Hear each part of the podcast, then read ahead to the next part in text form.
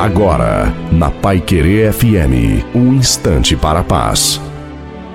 Olá, graça e paz da parte do Senhor Jesus Cristo. Eu sou o pastor Antônio Silva. Escute só. Todas as vezes que há anúncio, prenúncio de uma destruição, é porque se multiplica a maldade, a iniquidade se prolifera e Deus diz na palavra dele que vai tomar providência. Foi o que ele falou para Noé: Vou tomar providência. Não dá já transbordou, o balde está cheio, cheio de maldade, cheio de injustiça, cheio de coisa ruim.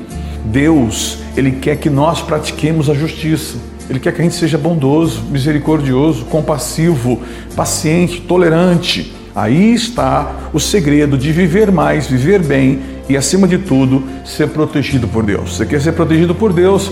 Faça o bem, lute pelas pessoas, não se incomode que elas vão tentar de alguma maneira tirar da sua mão. Sempre vão torcer contra. Importante é que você torça a favor. Deus te abençoe.